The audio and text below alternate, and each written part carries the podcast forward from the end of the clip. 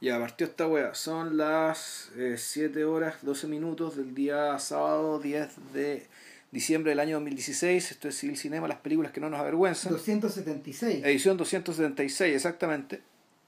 Y esta semana vamos con también algo más o menos sorpresivo, que creo que no lo teníamos considerado para la última para la última edición y esta vez vamos con un director estadounidense contemporáneo que tiene lleva tres películas en el cuerpo, pero nosotros vamos a hacer cargo de las dos últimas. Porque tiene una primera que parece como una especie de parodia, una chunga, weón, que es como... Sí, pero es como, es como una especie de ensayo, como una especie de jugueteo en realidad. Claro, pero es película, es un largometraje, Sí, película, él dirigió claro unos- que sí. uno- uno- un par de cortos más, pero esa no la vamos a tomar en cuenta, la vamos a saltar y nos vamos, vamos a hablar de Jeremy Saulnier, eh, o Saulnier, no sé cómo O se pronuncia. Sonie, claro. Saulnier, sí, eh, eh, director, director estadounidense, eh, con sus dos películas, una de 2013 llamada Blue Ruin, eh, La Ruina Azul, y la segunda del año 2015, The Green Room, La Habitación Verde o La Pieza Verde, que no confundir naturalmente con La Chambre Verte de, de Truffaut. Truffaut. Em, así que de eso Eh, vamos hoy. De ahí le vamos a explicar por qué se llama Green Room. Hay Sí. Una, hay una razón. Pero el, el rollo acá es que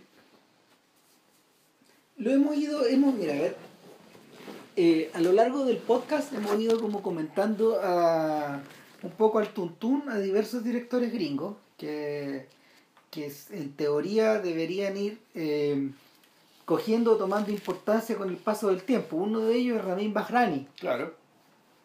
el, eh, que, que de alguna forma eh, estos días es una a estas alturas ya con dos películas más en el cuerpo es como un nombre puesto ya de estos festivales etcétera Pero dentro, Y- igual todavía dentro cine independiente, o sea, no Sí, lo reclutan claro para sí. superhéroes ni para esas weas. no el otro personaje que en su momento tomamos en ese mismo sentido fue Jeff Nichols, Jeff Nichols, exacto, sí. Y, y ese sí que anduvo lo anduvieron tentando con los superhéroes ¿Ya? hasta que eh, su nombre sonó un Aquaman, ponte tú así como Ya. muy a la pasada, pero en el fondo eh, él había tomado otra decisión y él había decidido hacer su propia película de, de, mm, de personajes con poderes, Que es una que, que de hecho ni tú ni yo hemos visto, circula por ahí ya, Midnight Special, que es la historia, es una historia con, con su actor fetiche, Ya, con Shannon.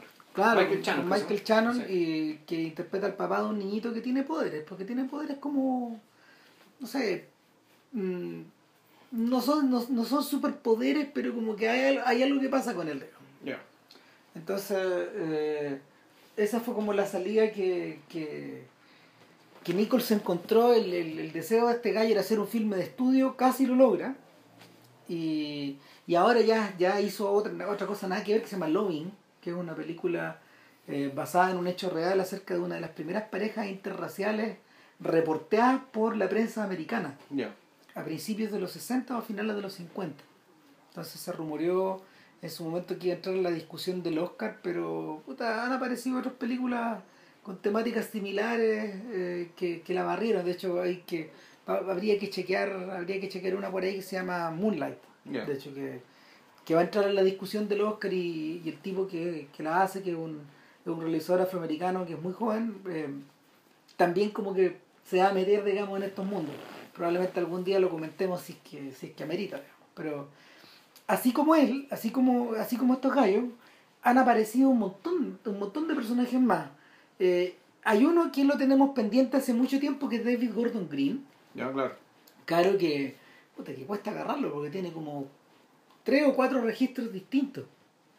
Entonces, eh, él ya dejó de ser este personaje candidato a, a nuevo Torres Malik.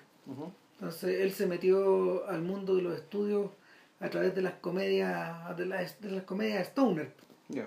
Eh, hay, una, hay una cosa que se llama Pineapple Express, que es con... Sí, vi con este Sí, grupito, Seth Rogen con ellos, exacto, son- entonces- con James Franco, son que bueno. Vía, vía esta manga, vía esta manga estos gallos ingresan a eso. Claro, y en el intermedio hizo una película que era que Undertow, que era que era una buena película, una película que parecía ser, ¿cachai? De estas películas medias rurales, ¿cachai? De, la- de, de, de gente más bien silenciosa, que se expresa, que no se expresa mucho con la palabra, donde, no se habla mucho, Claro. donde no, eh, donde aparecen o o las explosiones de violencia o las explosiones de pasión en medio como un, de un relato bastante inerte, ¿cachai? aparentemente inerte.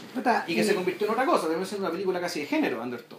Cuando, claro, cuando va navegando, uno se da cuenta de esto ya hace, hace casi 10 años en realidad. Claro, estuvo hace 10 años y es que es una especie de nueva versión de La Noche del Cazador, ¿cachai? Como que, como, como que termina yéndose para allá. Claro, y, y lo interesante es que en ese registro no solo trabajó Gordon Green, sino que de ese registro se apodera eh, o lo hereda Mike Nichols, Jeff, Jeff, Jeff- Jeff Jeff Nichols. Nichols. Sí, lo explora en Shotgun Stories, lo explora un poco, lo explora un poco en Take Shelter. Bueno, ahí hay una nota que le interesa también lo, Sí. lo fantástico a Nichols.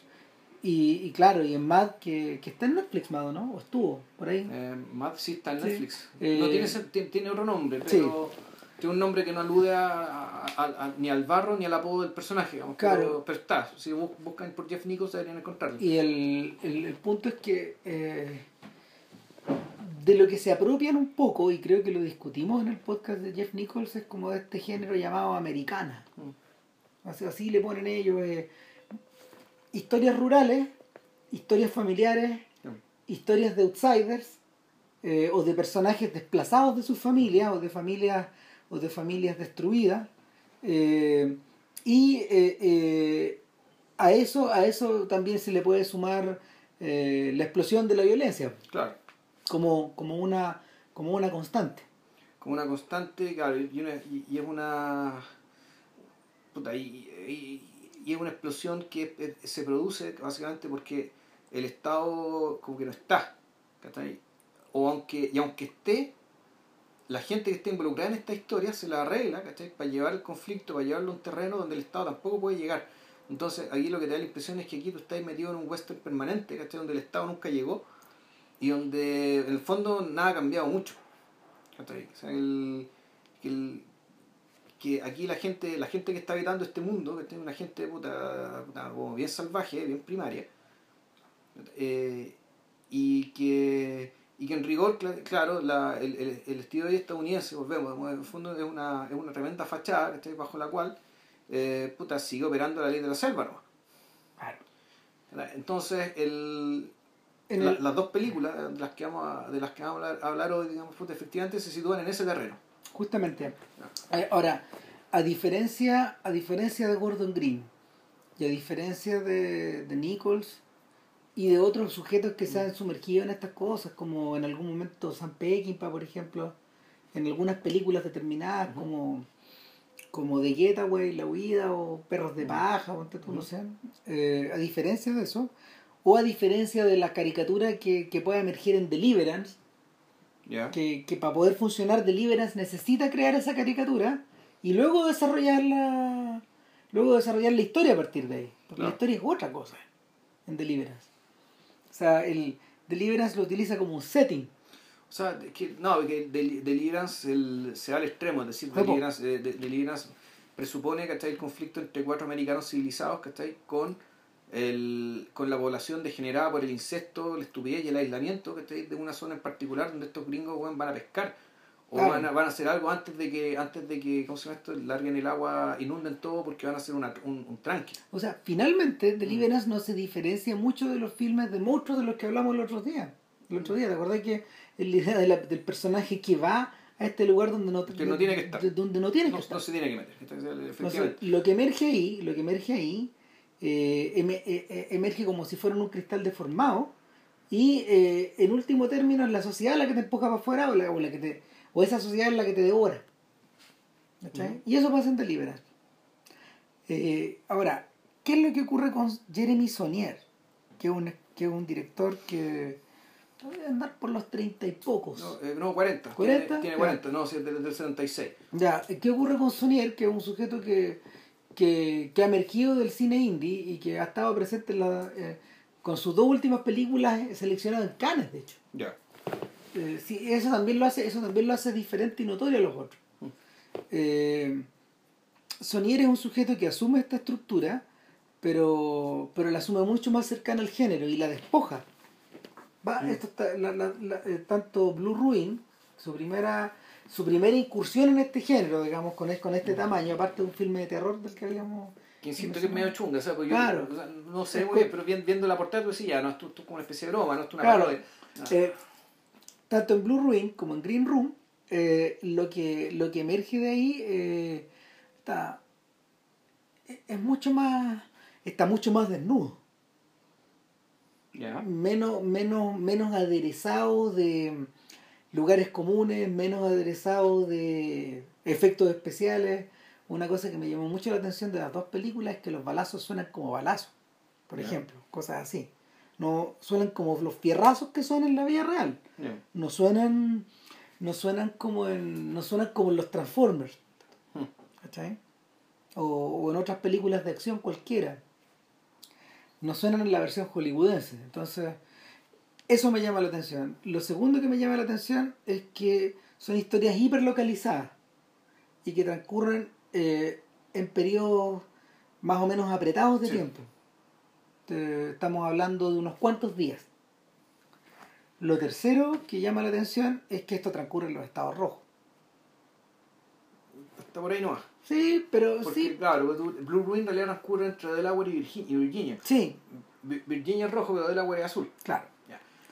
Y, eh, eh, ah, bueno, y, y- y- y- otro detalle, otro detalle es que eh, la presencia de lo, la presencia de los salvajes no solo está marcada por las actitudes de algunos de los personajes, sino que también por la presencia de la naturaleza.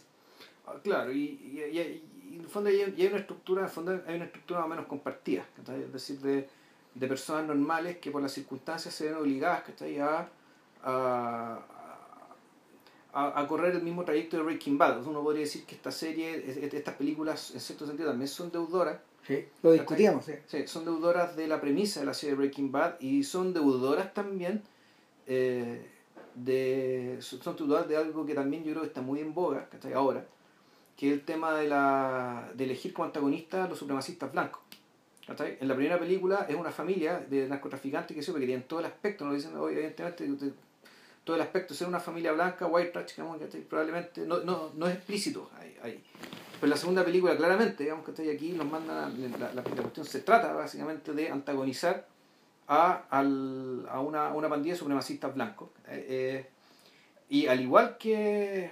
Y, esto por qué, digamos? Porque me imagino que eh, recién se viene a parar. La, se, se, se, se- se- se- ¿Te viene a escurrir? se viene a escurrir que, eh, que la elección de, los, de, de que hayan elegido a los supremacistas blancos como, Mm. los, como los supremos antagonistas de Breaking Bad, siendo que mm, la, los narcos mexicanos, digamos, ¿cachai? Puta, Podían haber sido ellos. no, los narcos mexicanos que efectivamente son un ejército omnipotente, ¿cachai? De un mal indestructible.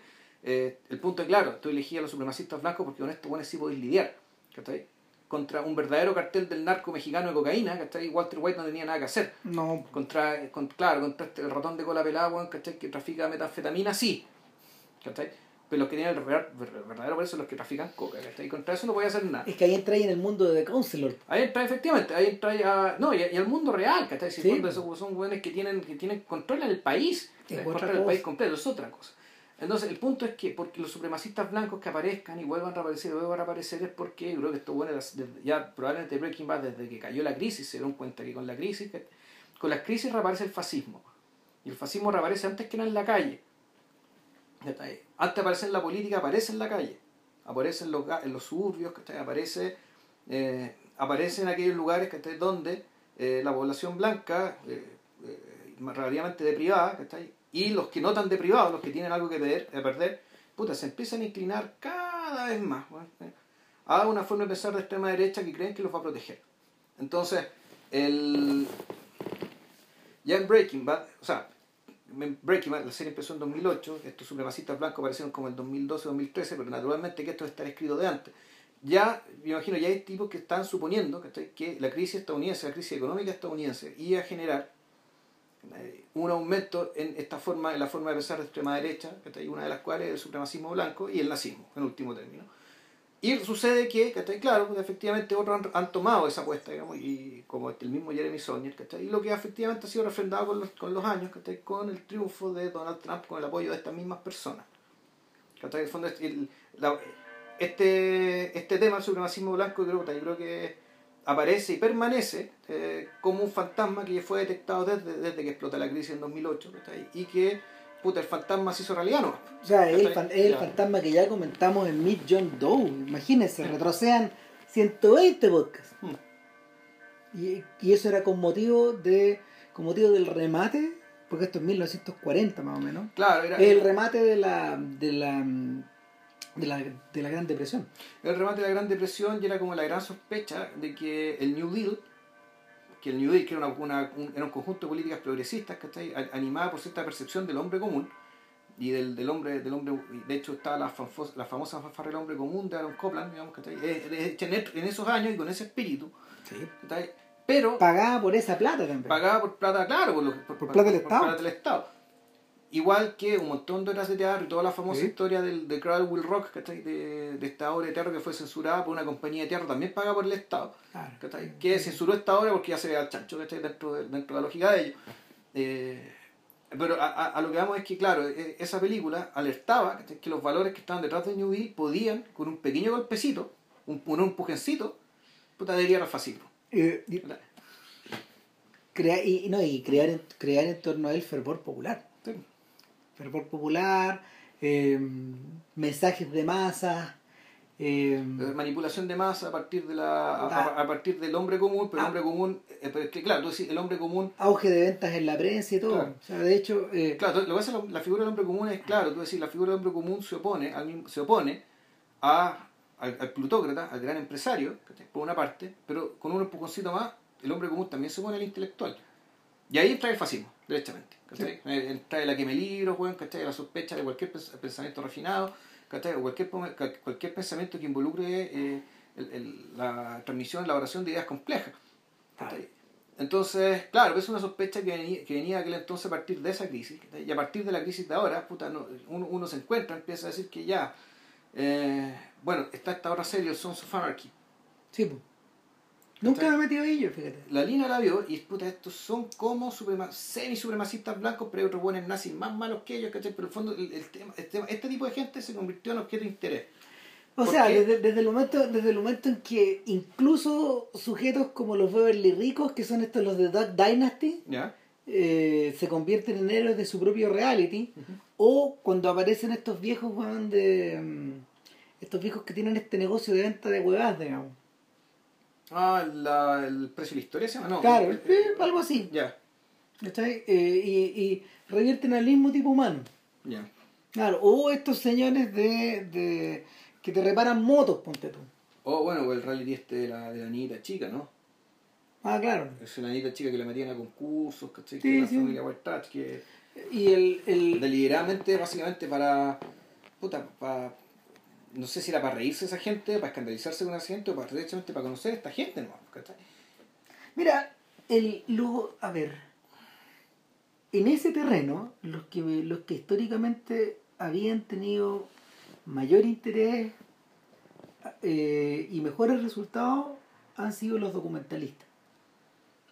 Eh, los tipos que en realidad se, de, verdad se interesaron por eso, gente como, como Bárbara Koppel o el mismo Roll Morris en algún momento o a no, no, no, no yéndose de cabeza contra eso, pero tro- rozándolo, digamos. Por ejemplo, en The Thin Blue Line, este documental de Morris que estuvo de candidato al Oscar, el que lo volvió famoso, y él también el anterior, el de el de mm, el del el cementerio de mascotitas, ponte tú, que se llama Gates of Heaven.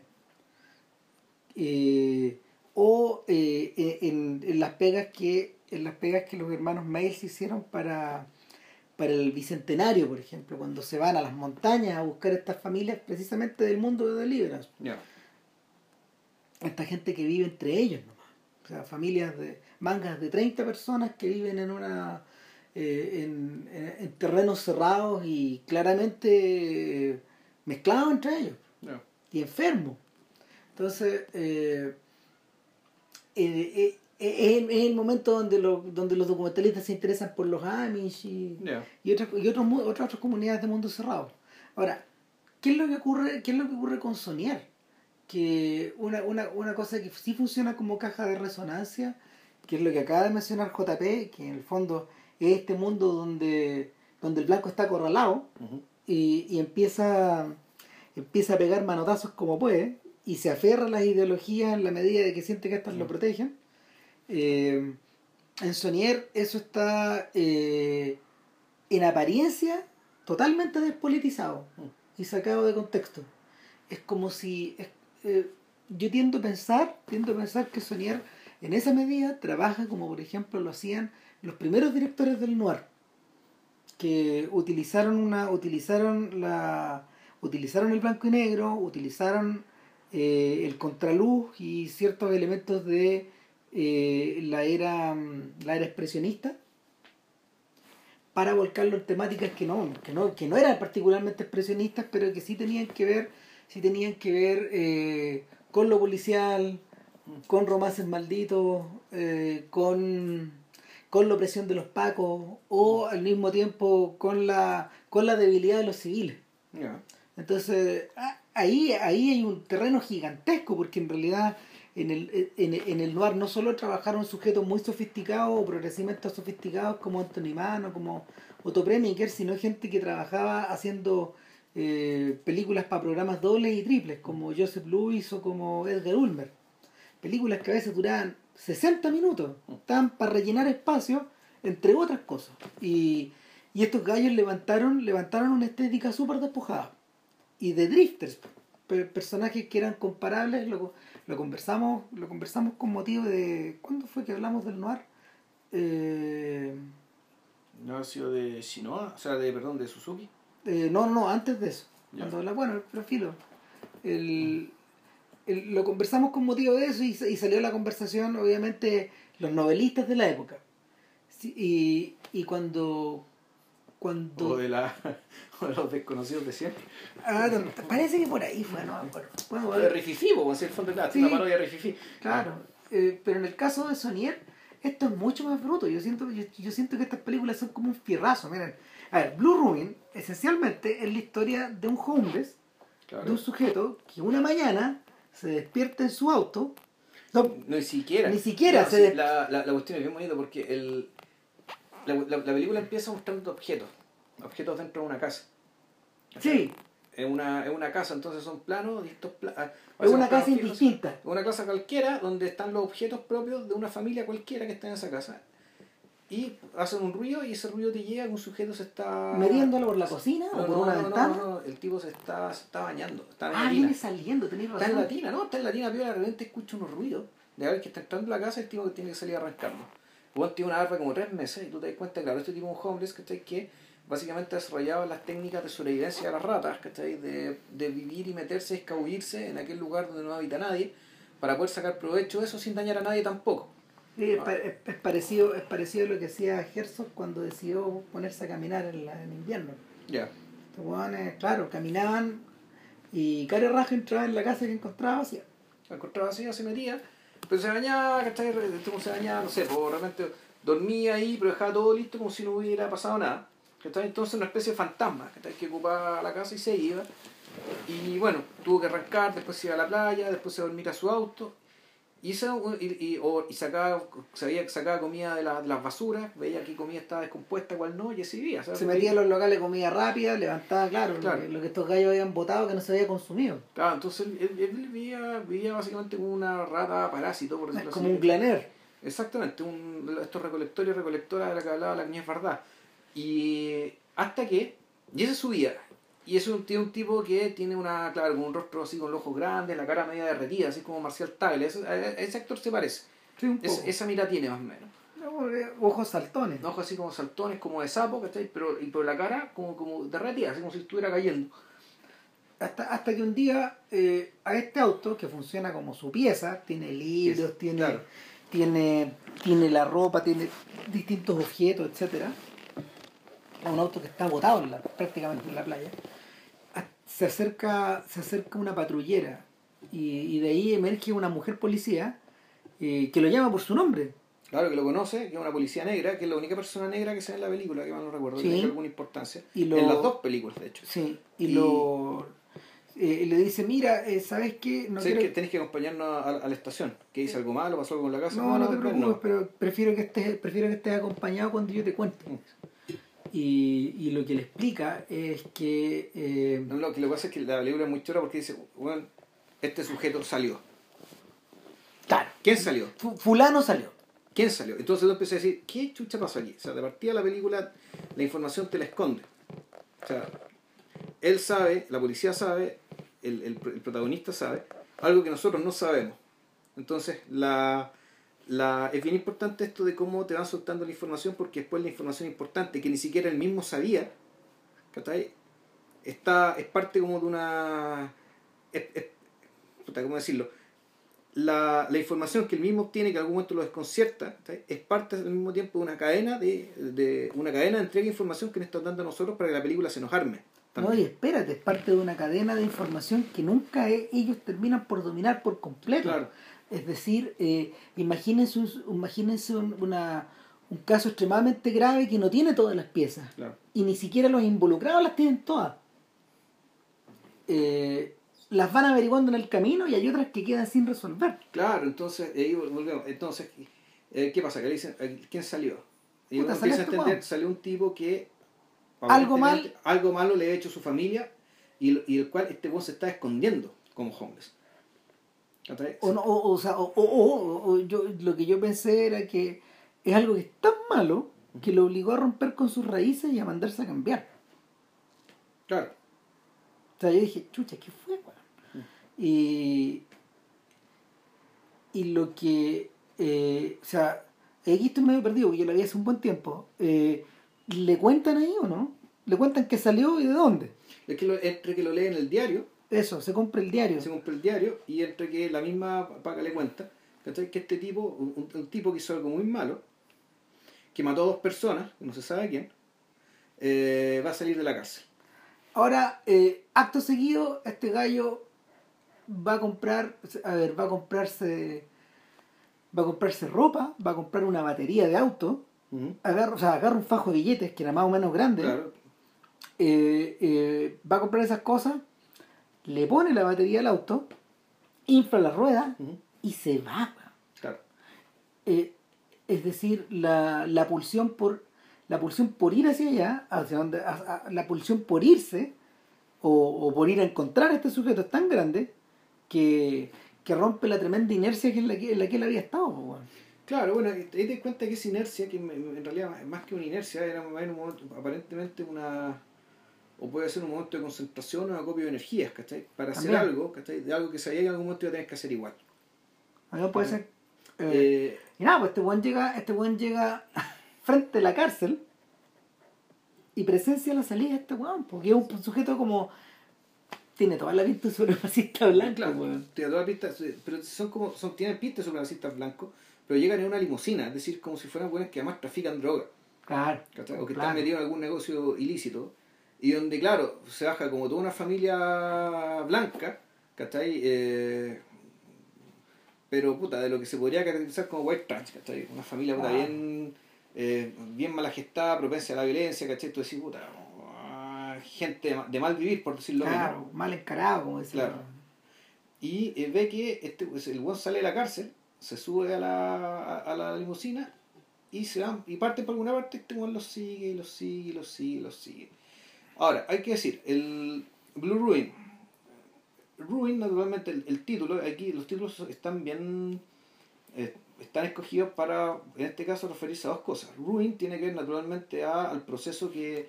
al proceso en el cual empieza, se desarrolla y termina la película respecto a nuestro protagonista, que es este personaje que es un homeless, que aparente que tiene, que tiene algún tipo de problema mental, que lo tuvo desde siempre, o se lo generó el efecto, el hecho traumático, digamos, del cual partió, del cual no te dicen mucho. Y el tema azul tiene que ver con que efectivamente esta película está fotografiada para que todo se vea azul o para que siempre haya un objeto azul en A pantalla. un elemento azul en un pantalla. elemento azul, destacadamente azul. O sea, el, el, el, el, el azul, este color, digamos que efectivamente es una es una presencia permanente, un pie forzado, un rasgo estilístico, como lo es también en la pieza verde, digamos, en la, en la otra película. Claro. Y nada, pues este sujeto llega, este sujeto llega a un restaurante en la carretera donde estos tipos están celebrando. Va a empezar la celebración, de hecho. Y Más que un restaurante, iría como un bar de strippers, weón.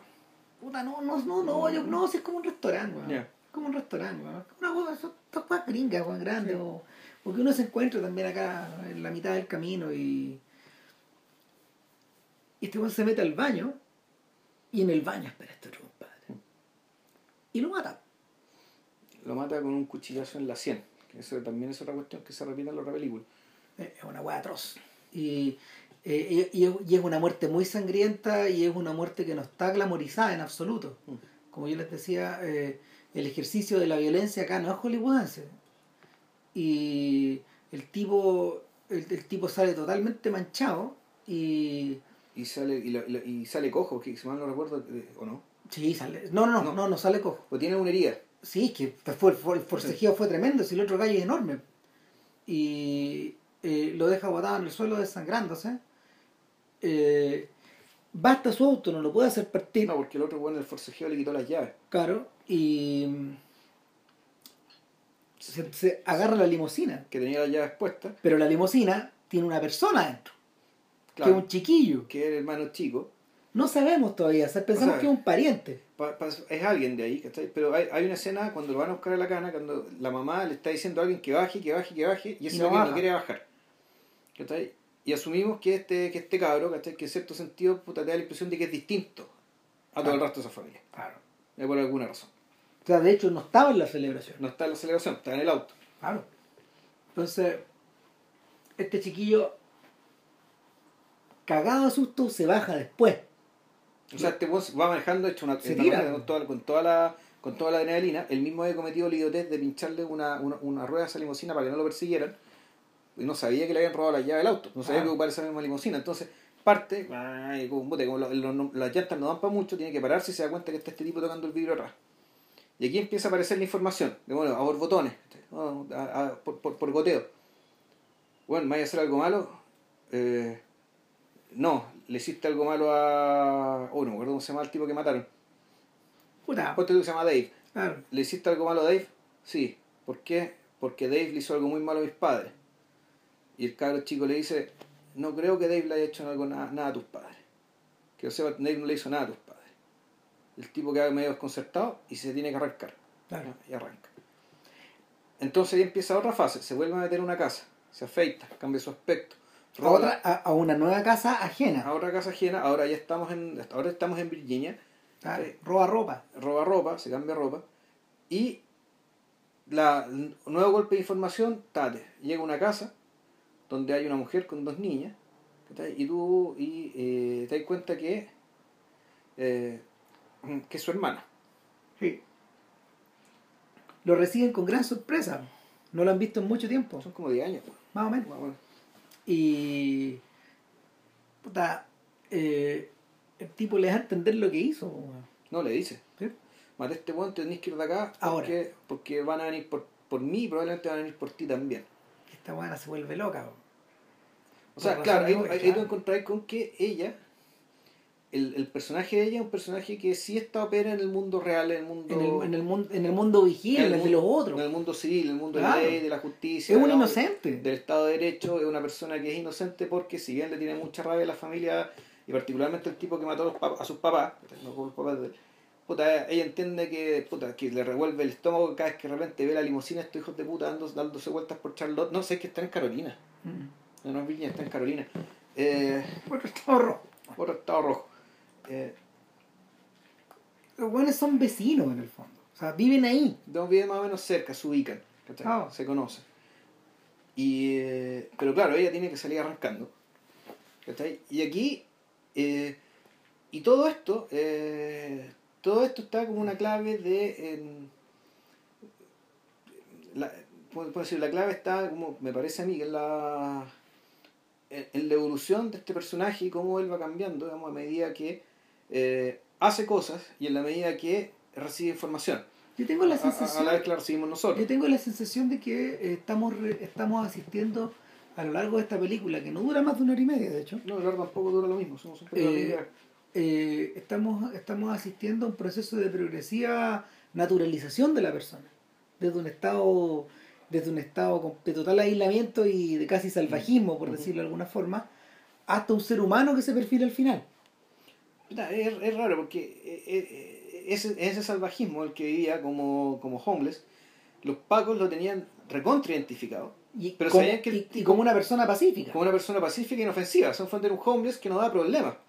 Sí, pues, pero, Entonces- pero en la medida, eh, pero en la medida de que el personaje eh, va entrando, va entrando en la sociedad, entra, viene a cometer un acto violento, Claro. matar a este compadre, y en la medida de que él tiene que seguir navegando por ahí, y esto, y esto, es, lo, esto, es, lo, esto es lo ambiguo en el fondo, en la medida de que navega más por ahí y, y que va ganando rasgos de rasgos de mm, civilizados, por decirlo de alguna forma, cada vez más, eh, despojado de, de- de esta barba desordenada, vestido como un sujeto que puede ir a trabajar, de cualquier camisa oficina, azul, digamos, claro. eh, la violencia se echa encima de maneras cada vez más brutales. Sí, pues. O sea, y, y es- y ese es como el. Puta, eh, no sé, pues, uno podría Esa es la ironía de la película. O más que ironía, es la. Uno podría decir incluso que es una declaración que está ahí. Que, que en realidad para ciertas personas, para muchas personas, para cada vez más personas, la forma de vivir en paz, bueno, es no ver a nadie. Sí. No estar con otros. No estar con los O sea, otros. que porque los otros realmente son el infierno y por el hecho de estar con los otros se va a desatar el infierno. eh, en esta larga vigilia donde este sujeto está preparando distintas trampas en la casa, como O si sea, la casa se viene mi pobre angelito, Claro. se viene perros de paja. ¿cachai? claro, como si, como si la casa en el fondo tuviera que ser customizada para convertirse en una, en una trampa mortal. una fortaleza, claro. Claro, en una fortaleza o en una trampa. eh, esta, esta sensación de hacer guardia eh, está- no es en ningún en ningún momento en ningún momento revierte a transmitirte una sensación de seguridad y de hecho cuando llegan estos sujetos y es una aparición ominosa Sí, claro. eh, el personaje el personaje queda, queda tensado al límite y este sujeto normal tiene que empezar a echarse a, estos, a, estos- a todos otros tipos a uno lo hiere y a otro lo atropella Eh, a uno, no, al que hiere, al mismo que atropella. ah ya Y el otro sale arrancando y le pega un flechazo. Entonces, ese tipo que herido de una pierna, con una ballesta porque en el fondo tenían que hacerlo en silencio hacer la piola, claro. Tiene una, una ballesta, al otro tipo lo atropella y lo tira al, al, ca- al cajón, al capó y no sabe qué hacer con él. Y aquí em- y- eh, ocurren las cosas más fascinantes de la película, que es cuando empieza a ubicar un amigo que tenía en el colegio, buscando en el anuario esas cosas del o sea pero, pero un poquito ante, entre medio trata de trata de quitarse la trata de quitarse la, la, la flecha pero Claro. esta flecha es de aluminio Sí. entonces la tiene que cerrar y termina en el hospital. O sea, la, la cerra y después se la tiene que sacar y no puede. Pues si se la saca, se va a sacar un pedazo de carne gigantesco, entonces trata de él mismo sacársela, ¿cachai? Con una con bisturí, que sé yo, en el caso, va al hospital y claro, y el hospital anda a saber por qué, y eso es bien interesante, ¿cachai? ¿Por qué en la nadie en la nadie pregunta weón. no, y no se nadie denuncia, nadie llama a los pacos y decirlo, oye, bueno, aquí tenemos un weón que tiene una herida de una Ballesta. y una ballesta en la pierna, ¿cachai? En el, en el fémur, güey. Entonces, puta, porque de ahí para adelante el sujeto cogea toda la película si la herida es grave claro, la herida es grave, igual le sacan la cuestión, ¿cachai? Se, la sacan, no se, no se pudre, ¿cachai? No, no tiene septicemia, nada, pero queda cojo. Entonces queda, está cojo con un sujeto que está vivo en el auto, dando golpes, muriéndose de sed, pataleando, digamos. Está probablemente un día y medio encerrado Sí, después de la después del episodio del hospital ahora ¿por qué lo mencionamos? y es que es curioso pero en ese momento sí o sí la película entra en terreno de, de Revenant. Mm. Pero no entra en el wilderness no entra en no, no entra en la no está no estamos ni en el bosque ni estamos en la llanura o en las Mm. montañas estamos en, un- en el mundo de cemento. Estamos en un, algún suburbio de Charlotte, Ca- Carolina del Norte, güey. claro eh, Carolina eh, del Norte, Charlotte, ¿no? sí. Sur. Y el a rato, a rato siento, pero yo sé, yo, o sea, yo sé, yo, yo sé que yo sé que eh, pertenece a otro mundo, pero hay algo aquí de Nightcrawler. ¿Ya? Hay algo, hay algo con esta suerte como de violencia urbana o de o de o de selva nocturna que, que esta película si bien no replica, de alguna manera la- lo hace eco. Ya. eh, la, la violencia urbana o la, o la- selva o, el, o, este, o estas vidas bajo asedio eh, están, están escenificadas en Nightcrawler con una perspectiva abiertamente angelena, Ya. ¿Cachai? Como de costa o de... Claro, de mundo de costa. En Los Ángeles, sí. Claro, esto, esto no, esto es como de pueblos chicos en el fondo. Entonces, eh, y, en, y en ese contexto donde aparece este amigo, que, que en el fondo, no sé, pues como Huckleberry Finn, es como el amigo de Tom Sawyer. O sea, este gallo un día en la noche va a buscarlo, o sea, perdón, va a la casa de este sujeto, habla con la mamá, perdone que no me haya aparecido en tanto tiempo, pero necesito hablar con fulano, Claro. con mi amigo, y se lo ubican. Claro. Le dice, no, trabaja en tal boliche, qué sé yo. toca una música espantosa, eso sí.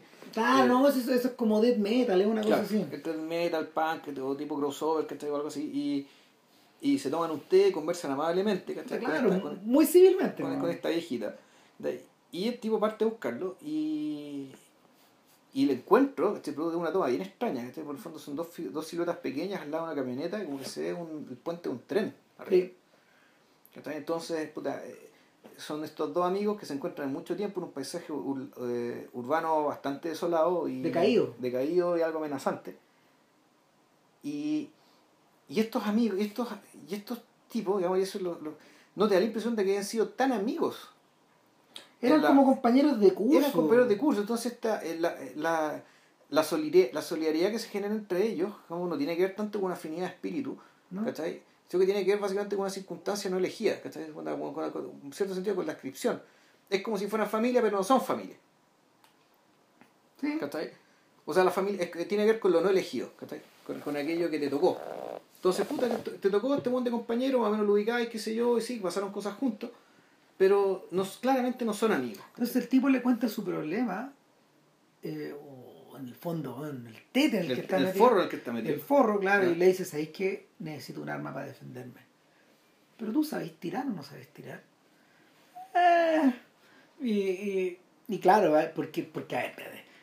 No es cosa de que yo te pase un arma. Esta, esta cuestión no es como pelear a combo. O sea, eh, necesitamos un arma que te acomode y que tú puedas ocupar, no sabiendo ocupar armas. Claro.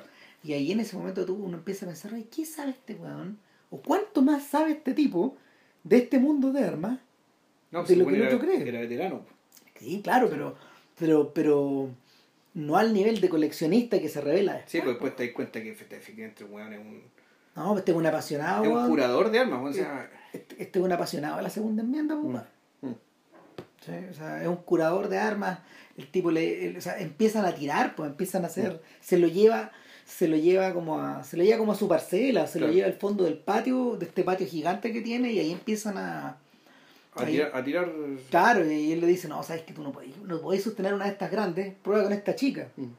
Y, y finalmente se despiden.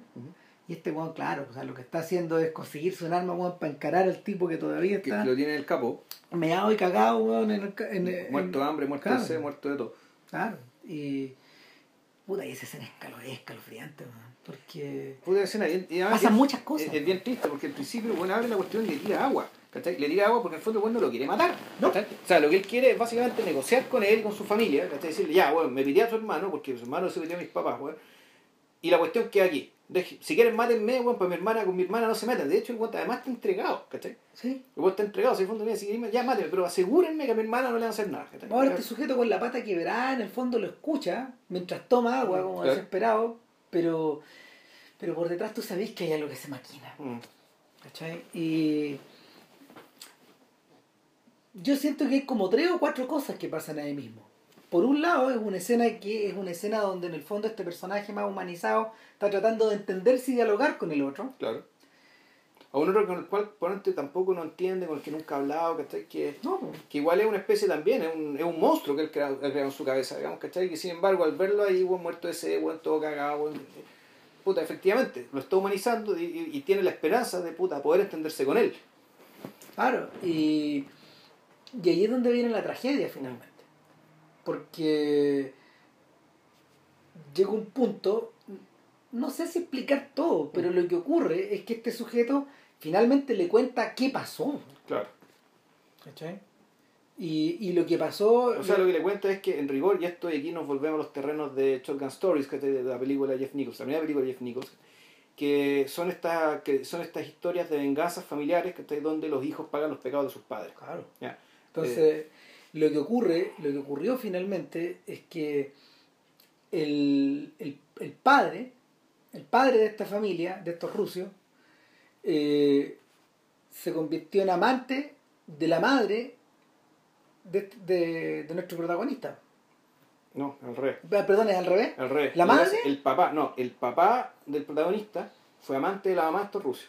Exacto. Entonces, el, Ahí tenéis tenéis toda la razón, así es. entonces lo que fue fue que, no, pero no me acuerdo si el crimen fue a balazos, o le pusieron una bomba al auto, o le cortaron los frenos, para matar, a la- para matar al papá. Al papá, pero iba a la mamá. Y a la mamá también. Y eso era un error. Es una cuestión que ellos no querían hacer. Que no que no dio Eso no debe haber pasado. Que en el fondo weón le dice, no, ahí, ahí, ahí la cagamos, weón, puta, nos disculpamos por eso porque no- nosotros queríamos echar, el- mi, mi, papá quería echarse a tu papá por estarse, por estarle poniendo el gorro, weón, puta, con mi mamá, weón. Entonces, puta, eh, y el weón le decía, weón, pero, weón, la, la, la discusión típica, pero ¿por qué agarrar con mi padre y mi madre si tu mamá también es parte del asunto? ¿Por qué no volcarse contra ella? ¿Por qué, por qué, qué, culpa, qué culpa tiene mi mamá de esto? No, si tu lo de tu mamá fue. Eso no haber pasado, ay puta. Ya, eh, y el punto es que, claro, como el viejo se estaba muriendo de cáncer, no voy a pasar su último año en prisión, así que el hijo, el hijo asumió la culpa. Exactamente. Entonces este weón se pitió un inocente. El pero el hermano dice, bueno, tan inocente no, en realidad este se llama se pitió negro. claro, y se pitió negro, decía de esa manera, entonces ahí No, está, no, y espérate, pues, había salido libre porque a su vez también tenía cáncer. Claro, Y terminal. ya. Entonces, esa es la razón. ¿Cachai? Y entonces, una tragedia se monta sobre otra, sobre otra y sobre Claro. otra. Mm, O lo inevitable también. Claro. Y, y- y eso es lo que da escalofrío. Porque eh, te queda la sensación de que aunque la historia hubiera tenido otra combinatoria, Ujú. aunque se hubieran producido otros hechos, eh, actos de violencia de este tipo, mm, pareciera que no se pueden evitar. Claro. Pareciera que está imbuido en el ADN de estos Sí, compadres. no, sí, puta, y esto es... Explotar. Claro, y esto, y esto es la, la- esto es una dinámica de tragedia griega, ¿cachai? Que incluso puta Tarantino con Kill Bill lo hace explícito. Hace explícito esto de llevar, de, lle- lle- lle- llevar esta dinámica de la, de, la, de, la, tragedia griega que se monta sobre venganza, venganza, venganza, venganza, venganza, ¿cachai? Y entender que el mundo funciona así. ¿cachai? Así como es una ley como la ley de la gravedad esta. Claro, en el, en el caso de Tarantino es tan esquemático que ya no hay ni nombres por medio. Mm. ¿cachai? Solo, solo apodos. No, y no solo eso, sino que algún- el personaje Michael Madsen dice, bueno, eh, yo le hice esto a ella y ella va a venir por mí a buscar su venganza. Y es legítimo que así sea, y lo dice sin ningún rencor, sino que lo dice como que a dice, mañana va a llover. Es, un, es un hecho igual de inevitable, igual de, entre comillas, natural. Sí, el, esa, natural, esa naturalidad con que tú asumes tu destino trágico es parte como de la... Es parte, ¿cómo se llama? De la... puta, es parte de esta naturaleza o del espacio que ellos habitan. En, el, en, en Shotgun Stories eso tenía dimensiones bíblicas. Y claro, dimensiones bíblicas, pero un poco, pero claro, un poco suavizadas por el hecho de que en fondo igual compartían sangre estos gallos. Claro, Porque eran medios hermanos. eran hermanos. Y es- eso me hiciste notar cuando estuvimos hablando el otro día. Claro, cuestión. que hay una, una, una diferencia, donde, claro, ahí, ahí tenía que haber cierto tipo de... Puta, que no, no podía irte completamente en la mala, o sea, no, no podía No. hacer tanto porque eran medios hermanos, había sangre... Y esto, y esto para en algún momento, Claro. podéis decidir que pararan. Claro, y, y- y tenía que parar, digamos, ¿cachai? Porque. Y aparte que, además, en Shotgun Story la cuestión está, está pensada para que, de parte de los, en los dos bandos, digamos, ¿cachai? La gente que mandaba, que, que, que- que los líderes eran gente más o menos inteligente y sensata. Dentro de todo. dentro de todo, puta, sí, ¿cachai? Al cambio aquí tenéis un tipo, el protagonista, que, que, no, que no es estúpido, pero es una inteligencia media, No está en sus 13, pero claro. no está en sus cabales, una persona que no está dentro en sus cabales. Después de todo, de- después de estos años, eh, después de estos años de, de andar huyendo o de estar escondido, eh, él está severamente está severamente tocado, no, no, no, no, O sea, no anda en- Pero el- su, entre comillas, su tocamiento no consiste ni en, ni en excentricidad, ¿no? ni en explosiones de violencia gratuita, sino que más bien eh, tiene que ver con que él no parece tener armas para lidiar autónomamente eh, con, su, con la situación y tomar, de- y tomar decisiones, ¿cómo decirlo?, To- tomar decisiones prudentes. Él, fundamentalmente, él es llevado y arrastrado por esto precisamente por, un- por su propio deterioro mental. Y lo que le ocurre, y lo que le ocurre a los otros es que son están presos de su estructura familiar. Claro, los otros son una manga de psicópatas, que es una familia, es una, una familia de locos, la nave de los locos, que está ahí, donde parece que el único distinto es precisamente el cabro chico. No sabemos por qué. No se sabe por qué, ese cabro parece distinto. Y Entonces nada, pues esto, esto, esta- entonces, y se encuentra con este amigo, entonces, a un sujeto con este nivel de anomia, con esta incapacidad de, de falta de autonomía, de incapacidad de, darte su- de darse su, su propia su propia norma moral, se encuentra con un tipo que está, que está, que está chiflado, digamos, está derechamente chiflado, pero que, y esto es muy gringo, digamos, que esconde muy bien esa chifladura. Digamos, Es totalmente funcional. es una persona gentil, es una persona... que hace su pega de guardia ahí, ¿cachai? Que- pero que, y, y que, y que además eh, es muy perverso, ¿eh? ¿cachai? Y simpáticamente perverso, porque en algún momento ya cuando queda la cagada en esta escena, cuando Cuando este weón finalmente... Cuando, cuando, cuando el ruso, cuando este gallo ataca a nuestro, a nuestro, a nuestro y protagonista, lo tiene listo para la foto, de repente, weón, le vuela en la cabeza un tunazo, weón, ¿cachai? Que este gordito siguió a este otro weón. y le apuntó de lejos. y le apuntó de lejos, puta, como, como Martin Riggs, digamos, de, de Mad Max, de, perdón, de, ¿cómo se llama esto? De, de, de arma de mortal. arma mortal, pues, weón, Ah. ¿cachai? No sé cuántos metros, puta, le pega un tunazo, weón, le vuela la cabeza.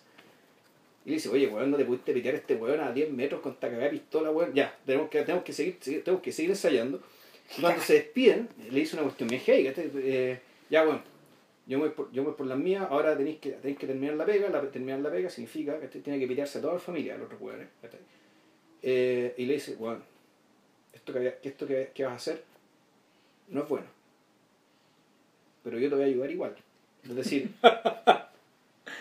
esta es la cagada. Claro, sí, Eh, pero, pero, pero yo disfruto haciéndolo. ¿Cachai? Yo te voy a ayudar porque eres mi amigo, pero bueno, no eres mi amigo. En el fondo yo disfruto haciendo esta Claro, eh, pero eso, eso no Claro. se lo dice, pero uno, uno, Uno lo entiende así. uno lo entiende, Lo claro. entiende así, O sea, en el fondo, este perro loco, este perro loco eh, está eh, disfrutó el olor a sangre, Claro. quiere más, y de hecho, su amigo, eh, a- su amigo se da cuenta y deliberadamente lo confunde po, y lo y le pierde lo, lo- lo- de alguna manera lo, lo desarma y le, o sea a ver no, no hace nada violento. ¿qué es lo que hace finalmente lo No, no hace nada. no no no sí sí hay, hay algo que hace.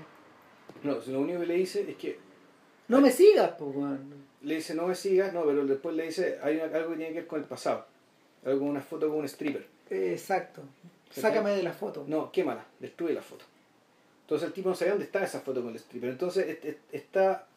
eh, esto puede entenderse como hartas cosas. Uno puede entenderlo como un personaje, como el personaje que quiere eh, destruir un, momento que le avergüenza. ¿cachai? Tú estar carroteando con un stripper, ¿cachai? Puta, eh, eh, es algo que le recordó lo que él era y lo que él ya no le gusta hacer.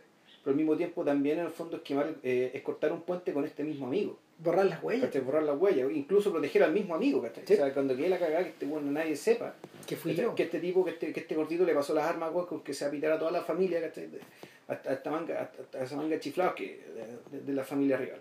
Bueno, eh, se habrán preguntado por qué describimos tanto. Lo que ocurre con Blue Ruin es que precisamente eh, hereda una de las tradiciones como más floridas de, del cine americano B o del cine americano de género. Y es que en el fondo eh, el progreso de lo, de lo que tú vas observando es esencialmente físico. Sí.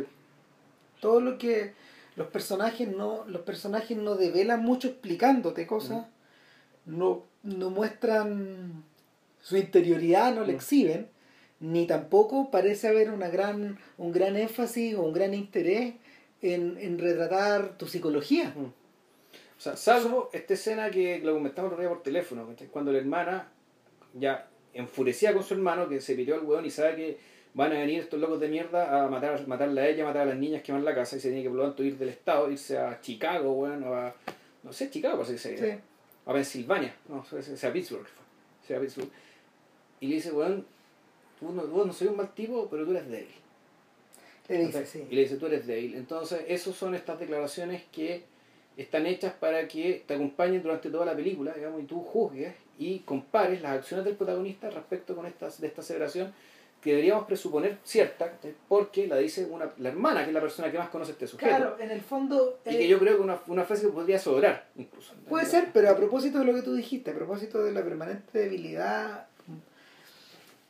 la falta de nervio de este Mm. compadre, eh, es algo que, volviendo a Breaking Bad, por ejemplo, a veces uno lo observa en, uno lo observa en los momentos más en los momentos más brutos o en los momentos más amargos de ¿cómo se llama? de la relación que el protagonista tiene ahí con su aprendiz.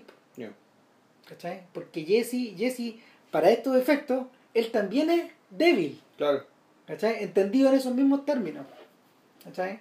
Eh, esta idea de puta, de no tener el, de no tener el gatillo fácil, Mm. de flaquear en esos momentos, o, o de o de plantearse dudas morales, o de plantearse mm, hasta dudas existenciales Pero incluso. yo creo que la hermana no le decía débil por eso.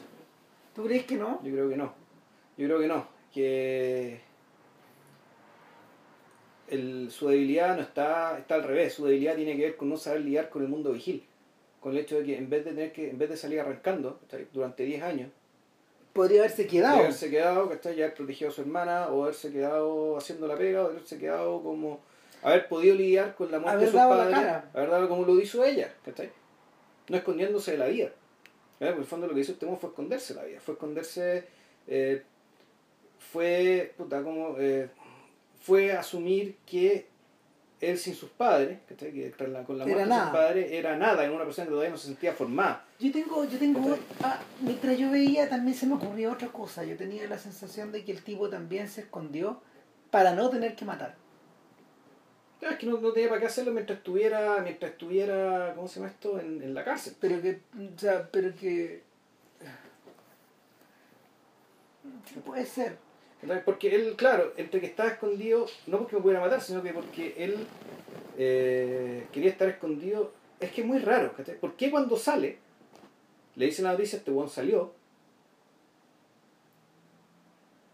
bueno, y lo va a matar? O sea, lo va a matar porque, claro, se quiere vengar. Pero es que, es que reacciona, ¿sabes qué? Lo que pasa es que él reacciona como un perrito. No, que, no. que, que, que, sí. Claro, no, lo que pasa es que en realidad el, tal vez el, el- la, la razonamiento correcto es este. ¿Qué sentido tiene construir una vida si la de sacrificar es una venganza? En el fondo, Claro. el, el hecho de ir a, el, el hecho de irse para allá no era, no era tanto algo como arrancar de la vida, o sino era básicamente mantenerse en el congelador, ¿cachai? Ah, que, eh, para, para poder, para poder, claro, desarrollar la venganza, ¿cachai? Sin que, sin generar ningún costo. ¿cachai? Entonces, y la hermana malentendió el gesto. el. Esa es una interpretación de Sí, pero la gracia de Blue Rubin es que permite todas estas especulaciones. Yo me acuerdo, o sea, a propósito de eso hay dos ejemplos, hay dos ejemplos que uno puede sacar a colación. Por ejemplo, la reacción que tiene el personaje de Dustin Hoffman, el profesor, en Perros de Paja, después que violan a su mujer. Esto ocurre en Escocia, ¿te acordáis? En Inglaterra. En Ingl- sí. pero, pero, pero para arriba, digamos. Sí. Eh, en unas granjas en el fondo, bien perdidas, donde, donde la gente, donde la gente es fruta, donde la gente es ignorante eh, en. Y- relación a, Y es muy violento. sí. a lo que él representa Claro. como, como profesor americano de inglés que está escribiendo, etcétera. Es un- es matemático, creo. Sí, puede ser. Sí, es un profe de matemática. Y, y claro, lo que todo es eh, a, a partir de estas permanentes provocaciones que él recibe, o sea, en último término, que te vayan y te lleven a tu mujer, es la última de estas. Claro. eh, lo están probando. Sí. Están esperando que reaccione, están esperando que eh, el perro rabioso que hay adentro se, se suelte, po. o, o se sienta libre de hacer lo que tiene que hacer, final- finalmente. ¿Cachai? Y, y, y se convierta en uno de los miembros de la pandilla salvaje. Mm. Ahora bien, eh, me acordaba de eso, pero también me acordaba de la familia que Herzog filma en Into the Abyss. Ya. ¿Te acuerdas que Sí. hay un personaje que está condenado a muerte? po? Uno de estos, uno de estos son, es un padre y dos hijos. Uno de estos está condenado a muerte. El padre ha estado preso 45 años, Sí. ha tenido lapsos fuera, en los que los hijos y el ma- fueron concebidos, en los Mm. que él se casó, etcétera Y el otro hermano está en otra cárcel, ellos están en tres recintos. Y dos de ellos están en, en- en- en recintos enfrentados, Ya. de hecho. Y Herzog consigue un permiso especial para reunirlos. Pero después de eso, eh, después de, esta, de este instante de reunión o de alegría que se produce, eh, el rostro, en el, el rostro que, que filma, o sea, el rostro del padre, eh, el rostro que exhibe el padre es de una tristeza infinita. No hay, porque, porque en el fondo, al juntar, al juntar a la familia de esta forma vicaria, eh, lo que lo que se produce no es precisamente una mm, un instante de felicidad, sino que un gran instante de remordimiento. Y, él dice, yo no sé en qué va, no sé, no sé si acaso está en la sangre. eh, el que yo le haya transmitido eh, a, esto, a, esto- a estos hijos míos esta pulsión. Y el que estemos así, que, Claro. todo, que todo se haya desmoronado o que todo haya cagado de esta forma, digamos. ¿Qué impulsó esta weá? ¿Qué hay, en qué hay en la qué hay en nuestras vidas o qué hay en el sistema o qué hay en la forma en que nos movemos en el mundo que tiende hacia el encierro? Y el finalmente, finalmente esa es la sensación que te queda cuando el protagonista llega a la cueva de estos personajes, que está perdida, es una casa, es una casona, que está perdida en medio el- del bosque, en medio del bosque, él está arrastrando el cadáver de, de este sujeto, lo- se llama Teddy. claro, y, y lo entierran. O sea, lo entierra y le pone un nombre, ¿cachai? Y, y en el fondo este tipo ya, él ya tomó conciencia de que tanto él como todos los hijos de esta, de esta familia son víctimas. Como todos los involucrados, Claro. prácticamente. Pero los va a tener que matar igual, Sí. ¿cachai? Y, o sea, tiene, hay una- ti- tiene ya sentido, tiene hasta incluso hasta una simpatía, ¿cachai? Em- Una empatía. Una empatía. Se le- Se le genera una empatía porque él sabe que todos son presos de la misma trampa. Exacto. Entonces cuando llega a la casa, y esto es como en los cuentos, no encuentra a nadie, es como, es como recitos de oro. Como recitos de oro, Claro, no están los gozos. weón, Claro. No están los osos, y él prepara el escenario para los osos. ¿Cachai? Y, y obviamente lo que se espera ahí es un tiroteo final, es una explosión de violencia. Y, y, y en la vuelta de esto, eso no ocurre, como él por lo menos creía que iba a pasar. O sea, ocurre, pero no ocurre.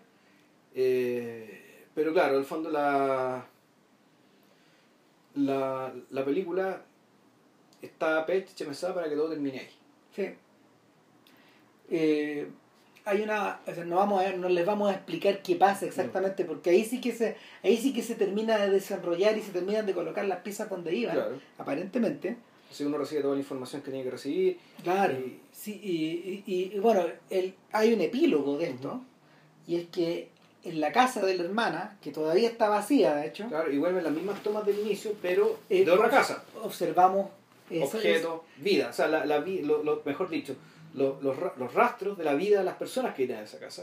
Ahora, es que, y eso es lo que eso es lo que te llena la sangre, porque en el fondo los máximos momentos de felicidad, estas fotos, estos bonitos, estas cosas que parecen que parecen contener energía, eh, Claro, están los objetos, pero no están las personas. Claro. están los objetos, no están las personas, pero están en, un, en recintos vacíos. Sí, donde la gente no está. Claro, y además ahí se produce una especie de chiste, ¿cachai? Un chiste bien negro, que es que está en esta escena y al final alguien tiene una carta por el correo y esa era una postal que este tipo había escrito unos dos, tres días antes, ¿cachai? Cuando- varios días antes, ponte tú. Claro, cuando estaba de camino desde Delaware, que está ahí hacia, hacia Carolina del Sur, que es un trayecto de ser unos 300 kilómetros, o sea, tampoco es mucho, ¿ah? ¿O sí? 400 kilómetros de ser. Ponte tú. Que está de fondo de irse aquí a Chillán, ¿cachai? Claro, es más cerca, es más cerca que la Serena.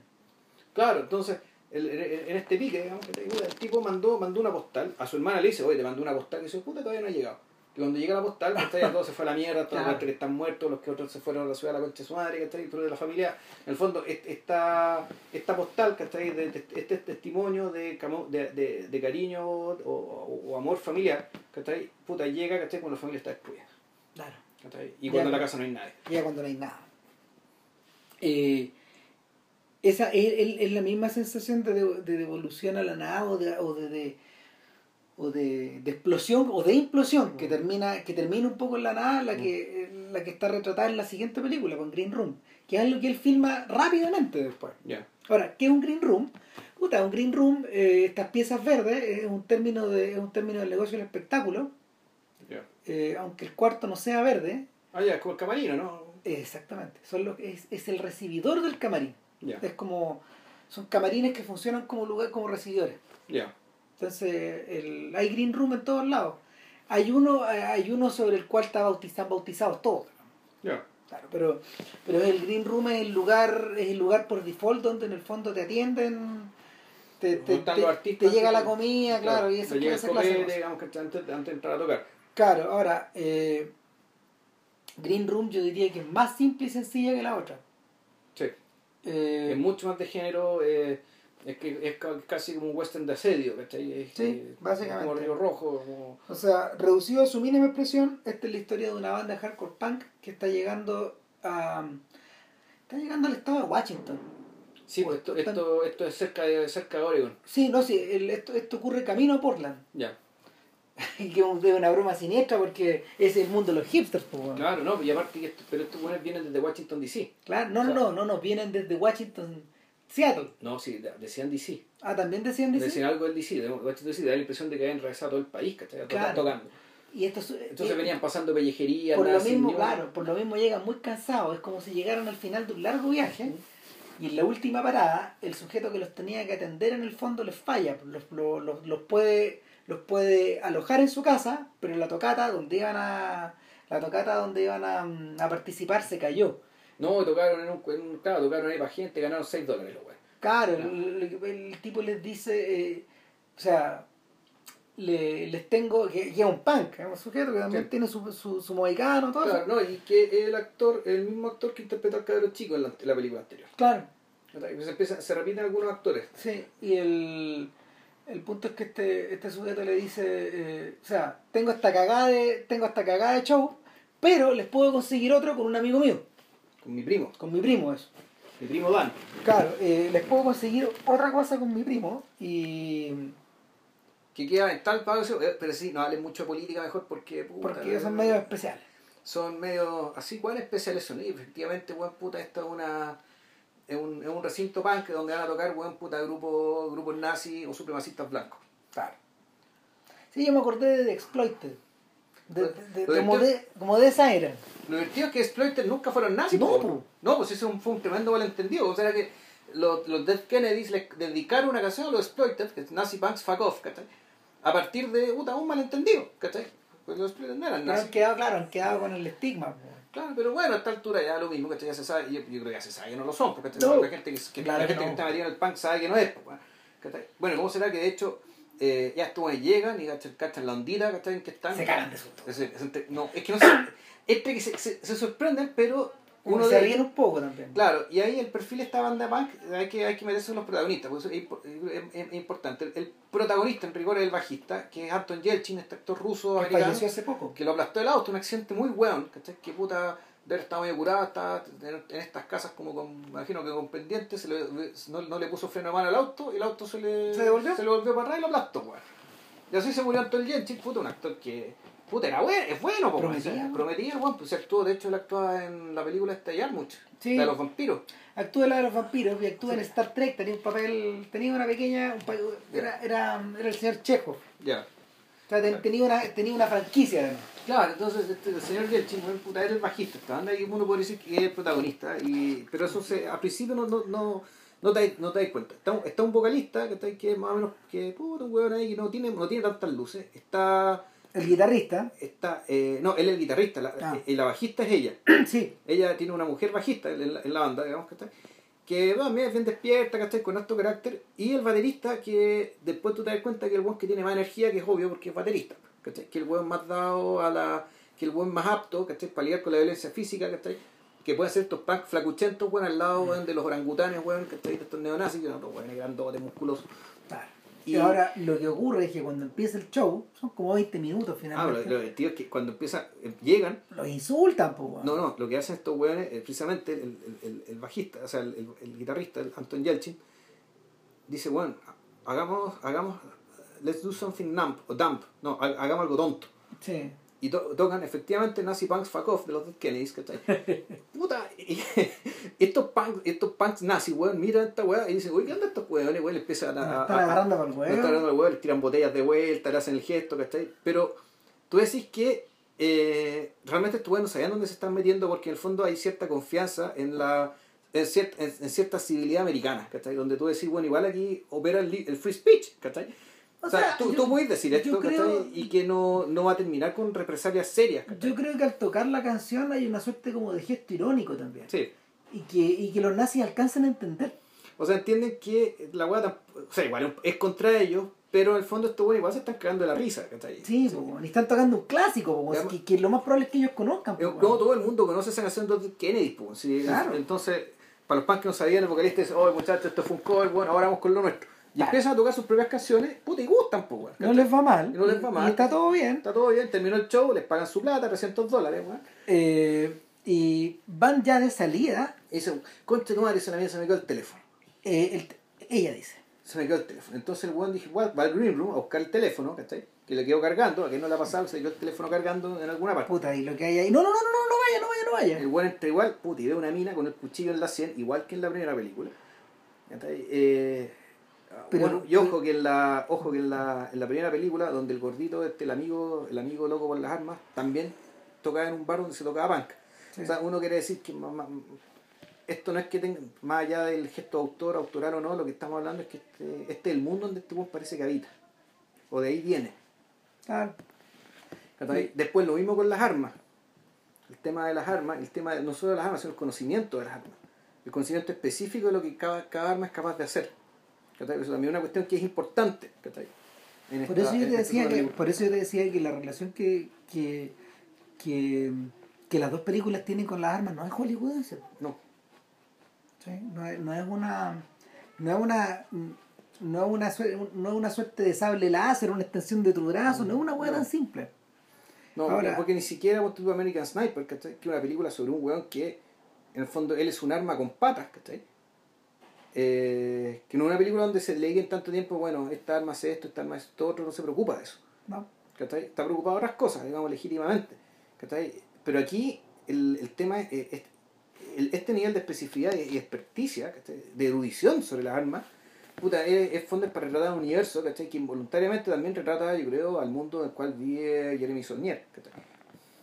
O, o al que le interesa retratar. Claro, Ahora, eh, es desde el momento, es desde el momento en que se produce este descubrimiento infausto, donde todo ya se desarrolla como si fuera, puta, es como si fuera una bomba de tiempo, ¿cachai? Con un, un mecanismo que se empezara a desarrollar.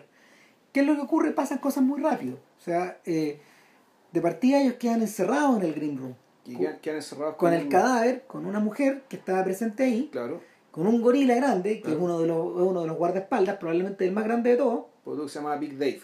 Claro. Decían Big porque me iba a comprar el metro. Claro, y eh, ellos de inmediato, ellos de inmediato eh, tratan de, tratan de, aquí no vimos nada, nosotros no somos testigos, nos vamos, pero los tipos, los tipos le dicen, no, quédense, tenemos que ir a buscar a nuestro... Tenemos que buscar a Darcy. Claro, tenemos que ir a buscar a Darcy.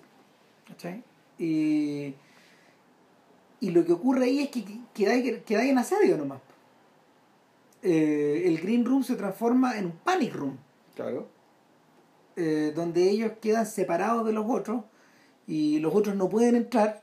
Esto está de hecho construido y ahí, te- ahí te, aquí te despierta, te empiezan a despertar las dudas. ¿Qué es lo que está escondido abajo? Claro. Que esto está construido como un fuerte. Tanto así que las puertas no son penetrables en el Mm. fondo, son de fierro. O sea, eh, ¿qué es lo que los gallos contrabandeaban?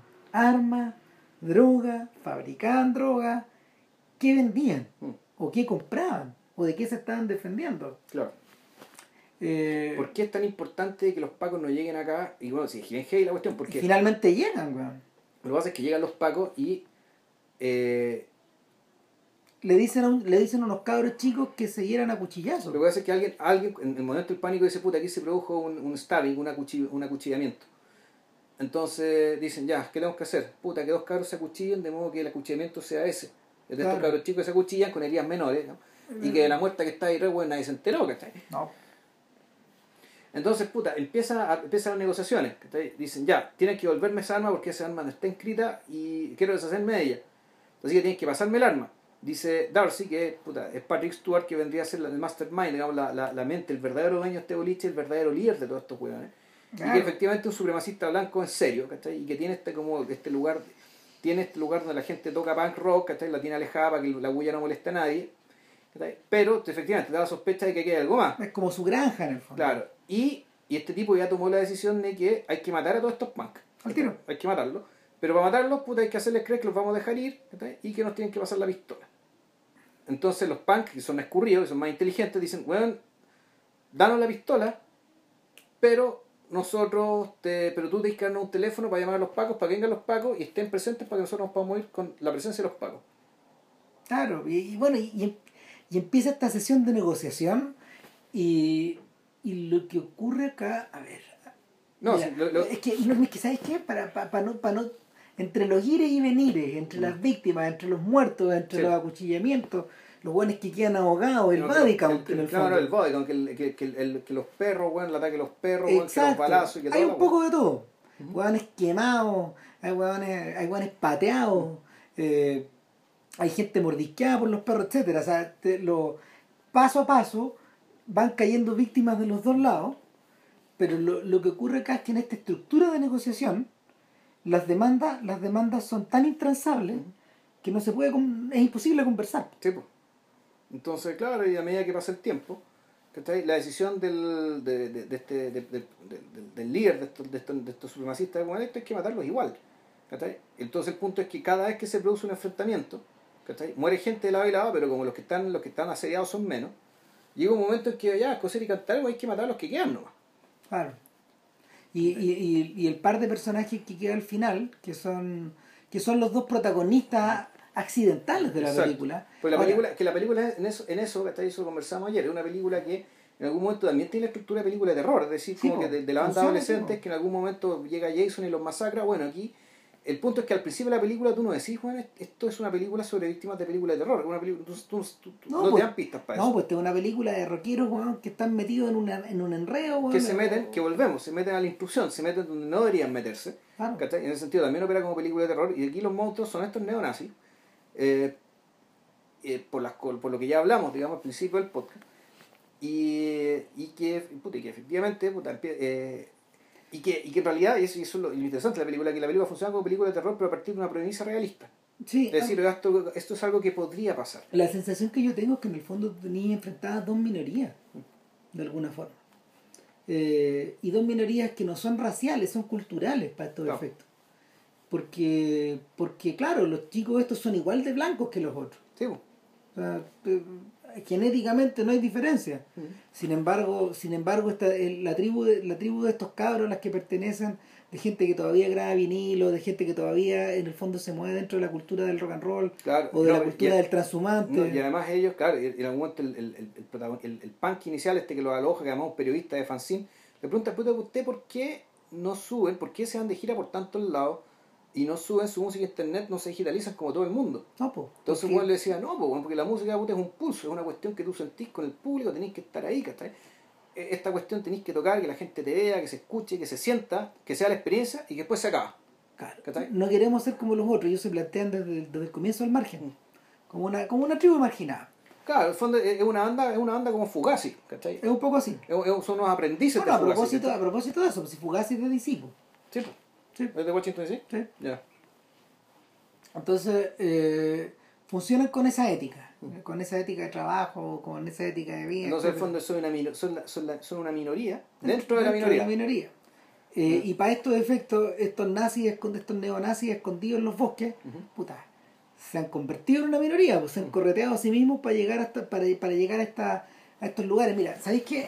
Hace unos días atrás, eh, ponte tú que en el canal Paramount, en no, no sé dónde, ponte tú que haya sido ahí, estaban dando los Blues Brothers. Ya. Y estaban los nazis de los Blues Brothers, ¿te acordáis? Sí. Puta, a ver, eh, los Blues Brothers es una película, o los hermanos Caradura. Caradura, como fue conocida acá. Claro, es una película de podcast, de hecho. Y. Pero lo, lo, lo, lo increíble, bueno, lo increíble por un lado es que están estos sujetos que también está, este- está uno de los hermanos Blues que sale de la cárcel, el otro lo va a recibir, Claro. etcétera y tienen que salvar un es, una- es un argumento de es un argumento de, de monito animado tienen Claro. que salvar como un or- El orfanato un donde crecieron. claro, donde, donde ellos crecieron claro, Claro, y, y- para eso Tienes que juntar una cantidad de plata X, digamos. y la única manera es eh, reorganizar a la banda Claro. y la banda es una banda que está formada por leyendas del soul. Ahora, eh, soul y del blues y, y de. claro, y el y donde y donde los donde los invitados de piedra en el fondo son los dos actores, porque Mm. todos los, los otros son conocidos. Sí. Y sin embargo, eh, contra ellos tienen las fuerzas del orden, los pacos, eh, tienen a los Rangers en contra en contra de ellos, esta, esta- esta policía esta policía federal. Tienen en su contra a una a la novia de uno de ellos que, que, que es una prácticamente una terrorista. Eh, tienen en su contra A los nazis. no y tienen en su contra una banda de- tienen en su contra a una banda de country pues, que, que a la que le jugaron una mala pasada pero además además tienen en su contra a unos nazis americanos Hmm. homosexuales ¿Te acordás que tenían ese...? Este, porque se reían de, se reían de este estereotipo. Y, y yo, yo, miraba la película y decía, diablos, ¿cómo, el, diablos, cómo ha cambiado el... O sea, la forma en que los estereotipos estaban colocados, eh, los gays estaban puestos juntos con los otros. Ahora esto es inaceptable. No, claro. ¿Cachai? Pero, y esa es, una, esa es una de las bromas inaceptables de la película. Hay varias otras, digamos, que son productos de su época. Pero, pero jugaban con la idea de que el, jugaban con la idea de que el pequeño jerarca tenía de amante a sus Smithers. claro. Claro. Y, y era, era, era como una broma macabra. Pero lo que sí había, lo que sí había de fondo era que cuando estos tipos interrumpían el rally, se, topaban con el rally de gente que los trataba de echar. Con la manifestación nazi, digamos. Claro, eh, y yo decía, diablos, ¿cómo ha cambiado esto también? Porque ahora, ahora se busca igualarlo, no se busca, no se busca, mm, o sea, la prensa misma los ha normalizado de alguna manera a la alt-right, que en el fondo son los nazis. Son los nazis, pues, sí. Eh, claro, y los Blue Flyers, los Blue Flyers atajan con todo y los tiran al agua y son permanentes son permanentes objetos de, burla, de, burla, y de mofa eh, sucia eh, eh, y sucia y bruta, digamos. Sí, son, son objetos de parodia, gente que no puede ser tomada en serio. Exacto, a eso iba. Más allá, más allá de todas las bromas políticamente incorrectas que están como salpicando a otras minorías internas, digamos, porque creo que hay esto un negro nazi, ponte tú. Puta, claro, y. Nada. Puta, ya. Claro, entonces el, el punto, el punto es que eh, entre, entre, entre, entre, entre esos nazis parodiados de 1980 y estos nazis de estos nazis escondidos, digamos, que, parecen personajes sacados de los X-Files. O sea, no, pues, eh, son personajes, son zombies de película de terror, digamos. Claro, eh, hay un mundo de diferencia. Eh, en, el, en, la, en, la primera, en esta en, la película antigua, digamos, eh, en la película antigua, hecha por, hecha por boomers, hecha por baby boomers, por gente que en el fondo, por la gente que eligió a Trump, de hecho, en el último término. Ese, es como la, o sea, es como una de las grandes tragedias de la generación de del boom, que, que en el momento de su jubilación, el presidente que ellos eligen o hayan votado por él o no, digamos, es precisamente un, es un sujeto que encarna todo lo contrario de los valores de Woodstock y que encarna todo lo contrario en teoría de, ese amor y de esa paz y de esa contracultura de los 60. Y Trump es un boomer también. Trump es un boomer. Trump es un boomer, sí. Además. Igual que eh, Hillary Clinton, igual que Bill Clinton. Exacto. O sea, son, son representantes de la misma generación. Eh, están, de hecho, incluso yo diría que están en el centro del boom. Porque Trump es una persona de 69 años creo que tiene. Ya. 69 o 70 años. Van a sus 47. Sí, por ahí es. Y entonces el, la gran ironía, la gran ironía de esto es que en el fondo en, en 1980 el giro era, el giro cultural era otro. Sí. O sea, en realidad esto, es una película de los 70, digamos que para esos efectos era, sí. Era una película con los valores digamos, de la década anterior. Claro, para esos efectos sí. En, en, el caso, en, el caso de, en el caso de Green Room, este es un mundo de películas de terror, Sí. O sea, es, eh, es tiene estructura western, pero, eh, pero claro, cuando los tipos en algún momento tienen que salir del Green Room, que salir al, resto del boliche, que a veces está con gente, a veces no, que cierto es como, puta, claro, ir a pelear con los zombies, es, es, tal cual. Es, ese tipo de género, ese tipo de sensación, eh, esto pensado de que como ellos están de visita en este lugar, los, estos nazis pueden venir de cualquier lado a atacarlo, de hecho así ocurre, y así los van diezmando, de hecho. Ahora, yo tengo la sensación también de que hay otra, hay otra, hay otro subtexto por detrás. ¿Ya? ¿Cachai? Y es que eh, en el fondo, en el fondo, eh, una banda como la de una banda como la protagonista de la película, que no me acuerdo cómo se llama el nombre. Ain't Right. ¿Cuánto? Ain't Right se llama. Ain't, Rider, Ain't Rider, ¿cachai? Los que Ain't, ain't Right es I have no right, ¿no? Ain't Right es I have no, I have no right. No, estoy equivocado. Los I'm writers, que se llama. Eso es lo que, ah, los que están equivocados o algo así. Claro. Eh, para estos efectos, ellos representan la diferencia. Ellos representan la diferencia y la diversidad. Aunque son blancos, claro. en el fondo, si tú te acuerdas, a ver, eh, si, si, uno se acuerda vos tú de los valores de los que hablamos cuando hablamos hace mucho tiempo de, del documental de Fugazi, pues, ellos representan la diferencia, es decir, la diversidad racial, o sea, es que es divertido. La diversidad sexual. ¿Te acordáis que en, pero claro, Pero el documental era muy chulo porque uno de los momentos más notables era, bueno, ¿qué público iba a ver a Fugazi? Entonces al principio te mostraban gente muy blanca. Al principio, un momento que cabros muy jóvenes, muy blancos, y sin embargo después te mostraban las colas de la gente que iba a Fugazi, puta, y hay de todo.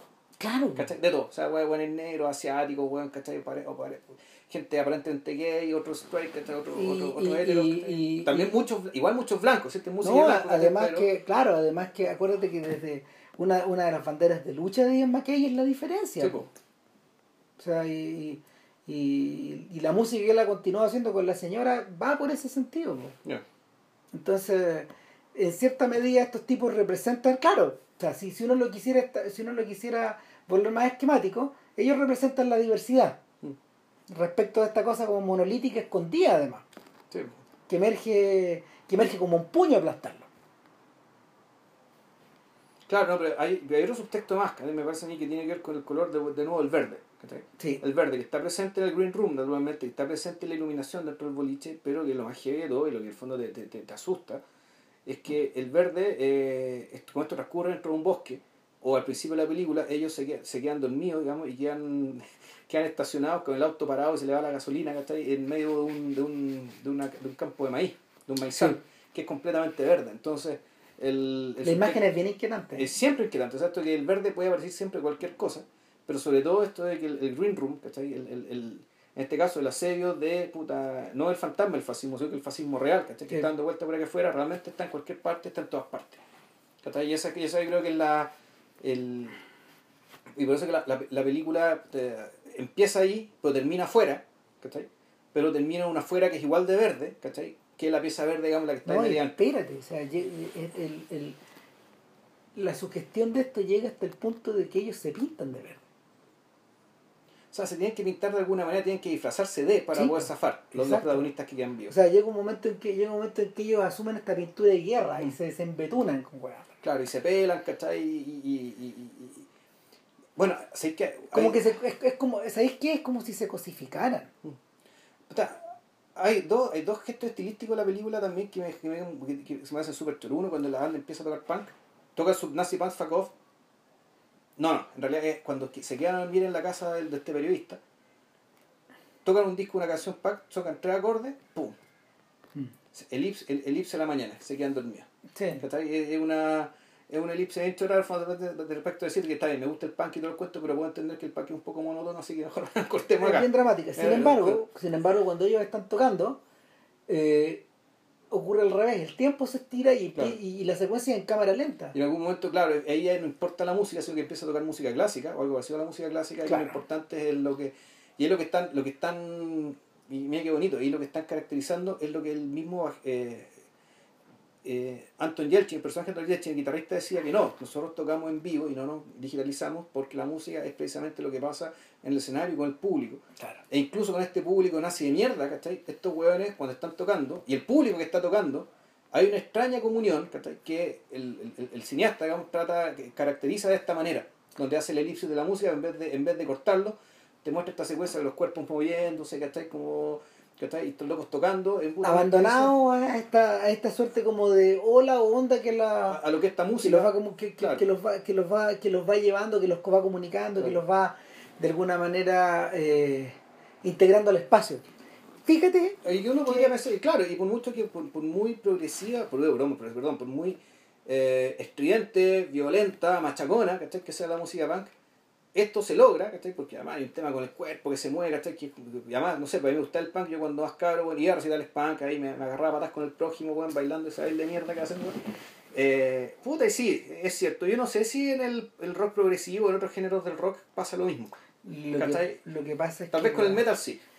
eh, Porque esta es que efectivamente ahí tocan bandas de, de, de, de punk y metal. que- ¿no? que ¿sabes, qué pasa? No, yo, yo tengo otra idea. Yo siento que el metal está más cerca del blues. Porque sus Ya. ritmos son mucho más regulares. Ya. Sus ritmos son mucho más regulares y son más. Puta, dependen, de- dependen como de estructuras fijas. El punk, eh, el punk llevado El como. punk también es rock and roll acelerado, ¿no? Sí, pero, pero, pero, pero, por ejemplo, pero piensa, piensa, piensa en el mundo de, de, de Sonic Youth. O el mismo mundo, o Es el, que esa vaya no es punk. O sea, sería... es que sí, pero no. Es que claro, Pero- pero es, pero es. Eso también es música contemporánea. Pero música claro, entonces, contemporánea. hay, hay algo que tiene que ver con eso. Mira, lo que pasa es que Mientras tú, mientras tú te acordabas de eso, yo pensaba que esta escena es el antónimo perfecto de, de las escenas musicales de, de esta otra película de Damien Chazelle.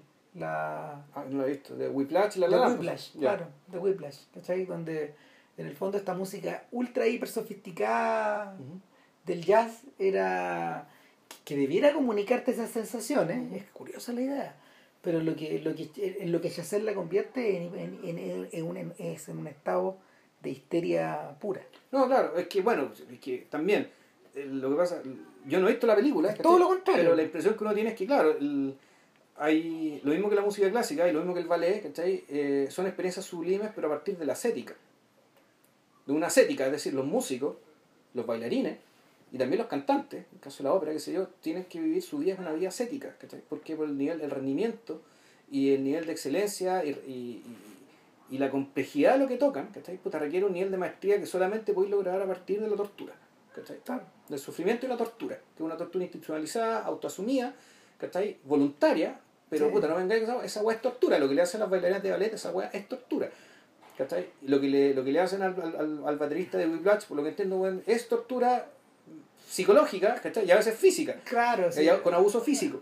Eh, de, En cambio, en cambio esta música, ¿cachai? El punk y, y como derivados del pop, es música que tú puedes hacer sin ser muy bueno, ¿cachai? No tienes que ser muy talentoso para que suene bien. Es música simple, te aprendís tres, cuatro acordes, ¿cachai? Eres más o menos coordinado, la cuestión va a sonar bien, la gente va a estar feliz y se va a generar esta comunión, ¿cachai? En que van a estar todos contentos, ¿cachai? Pese a que estos cabros son punk anarquistas, ¿cachai? Estas otras son una manga de fascistas que están escuchando, pero puta, la- el milagro se produce igual y de hecho pudo haber quedado Eh, así de no haber sido porque eh, encontraron el fiambre, Eh, ¿cachai? exactamente, pues, y, y ahí está ahí está la raíz, ahí, está el punto trágico y la mm, y cómo se llama y el punto y aparte que él pone también en la película. Te da, te da la sensación de que de que esta América de las diferencias se puede encontrar con la otra en una en, en- en un ejercicio que Sí, eh, lo mismo que hablamos de, de otra media también, o sea, esto que el- la filmación de State and Main, ¿cachai? cuando el Estado, el estado rojo o, el- o el o la gente o la gente del pueblo con los artistas de Hollywood podían entenderse en, el en aquel momento, momento mágico en que se están filmando. claro, Digamos, y todos son uno, por al menos por ese momento. y después digamos, todo se separa. y después todo termina, como decía, esto Claro. la música es, y después se acaba, ¿cachai? Y Claro. así, es efímero, y esa es su gracia. Ahora, ahora, de cara a eso, de cara a eso y, y en la y en la víspera de en la víspera de la asunción de Trump al poder, puta, han empezado a aparecer un montón de un montón de, de instantes donde se produce precisamente esta estas disonancias o estos desencuentros o estas o estas pequeñas explosiones. De hecho, eh, hace unos pocos días atrás, con el tema del Pizzagate, eh, ¿Qué que Puta, eh, a ver, mira, y con esto ya estaríamos cerrando, digamos, para no alargarnos de más, porque ya estamos como si. Eh, el O sea, que esto ya dura más que una película de... de, de, de Jeremy Sonier, Sí. lo sentimos, Jeremy. O sea, no, lo sentimos por el público que en vez de estar escuchando hablar, debería estar viendo las películas, ¿cachai? Que iba exactamente lo mismo, pero bueno. No, puta, lo que pasa con Pizzagate es que hace unos días atrás se arrestó un weón que disparó un una, una, una carabina al interior de eh, Comet Ping Pong, que es una cadena de es una es un restaurante de pizza, un restaurante italiano en, en Washington DC. ¿Ya? Y eh, es un restaurante, de hecho, Comet Ping Pong, donde algunos miembros de la, mm, de la campaña de Clinton iban a comprar, probablemente porque quedaba cerca. La, la que al frente va a... va- Claro, ya, entonces, se el pico que se va a comprar eh, pizza, ya. Esta Ya. gente, eh, eh, la cadena apareció mencionada en los, en, los, en los mails de Wikileaks. Entonces, en el momento en que estalla el escándalo del bus Access Hollywood, donde, donde Trump eh, se va de boca y habla de, de, de meterle, de correrle mano a las mujeres, eh, gente de la alt-right echó a correr el rumor de que en el subterráneo de Comet Ping Pong, eh, tanto John Podesta, que era el, El jefe de campaña de el jefe de Clinton. campaña de Clinton, como Hillary Clinton, mantenían un sex ring. De, ¿cómo se llama? De, ma- mantenían, claro, de, de prostitución infantil. Oh, Y esto corrió en las noticias falsas. Ya. Y, y empezó a aparecer la gente en Comet Ping Pong preguntando pues, si era verdad. Empezaron a amenazarlos, los empezaron, ¿cómo se llama?, a hostigar. eh, y hasta que llegó un weón con un arma. Ya. O sea, y, partiendo porque como el ping pong no tiene subterráneo. Pero hay una red, hay una red de túneles por debajo. Ah, ya. Y, y eh, los, los locatarios vecinos también han sido amenazados. Solo por ser vecinos. Porque se supone que la red de túneles sale en- por su Entonces propio los, ve- local. no, entonces los vecinos son cómplices porque Puta, se po, sí, po. Claro, claro. Entonces, eh, el, el, escándalo, el escándalo creció lo suficiente como para que el hijo del actual, eh, del, ex- del general Flynn, del general retirado Flynn, que ahora es como que, que uno de los encargados de la seguridad nacional, el hijo de él tuitea cosas del Pizzagate. Ya. ¿Cachai? Eh, lo da como si fuera verdad en el fondo. Uh, Entonces, eh, lo, lo- hay, hay, ¿cómo se llama? Está, está esta presunción de que estos hechos de violencia se pueden repetir, o se pueden, o se pueden profundizar, o sea, que pueden haber muertos de verdad, digamos. ¿Cachai? Y, y, y de que, y de que en el fondo esta, esta, esta suerte como de, esta suerte como de, de violencia contenida o, o de revolución, de revolución como atajada, digamos, se, se, se- que, que, que, figura en la película, también puede, también puede tener su expresión re- en, en- en lo real. No, es que todo da pinta que va a pasar. Claro. No sé si esto va a terminar en guerra civil, weón, ¿cachai? O, va, va a o, o van a empezar a puta, no sé, pues, ¿cachai? Eh, eh, donde va a pasar como lo de Waco, ¿cachai? Solo que en vez de ser minorías religiosas, ¿cachai? O de ser sectas, ¿cachai? Claro. Puta, ser grupos supremacistas o milicias fascistas, ¿cachai? Que estén acuarteladas con sus armas, weón, ¿cachai? ¿Qué sé yo? Es bien, posible, es bien posible que incluso bueno, hasta un gobierno como el de Trump tenga que levantar las armas contra ellos. Eh, En algunos casos sí, acuérdate que son, acuérdate que los estados, las milicias de los estados no, ¿cómo se llama? No, no, no, perdón, la, la, la sea- Guardia Nacional, la Guardia Nacional no se supone que es la que debiera... O sea, la Guardia Nacional es, es la, es la presencia del ejército, porque el ejército no puede operar dentro de la frontera estadounidense, está la Guardia Nacional, que Claro. cumple las mismas funciones, solo que otra, es otra institución nomás. Sí. ¿Cachai? Eh, puta, No sabemos. Mejor no saber. mejor no sabemos. No, mira, bueno, vamos a ver igual. Nada, Un momento. Eh, entonces el punto es que, eh, bueno, Green Room también tiene, eh, a mí lo que me gustó de Green Room es que la pareja protagonista es un hombre y una mujer.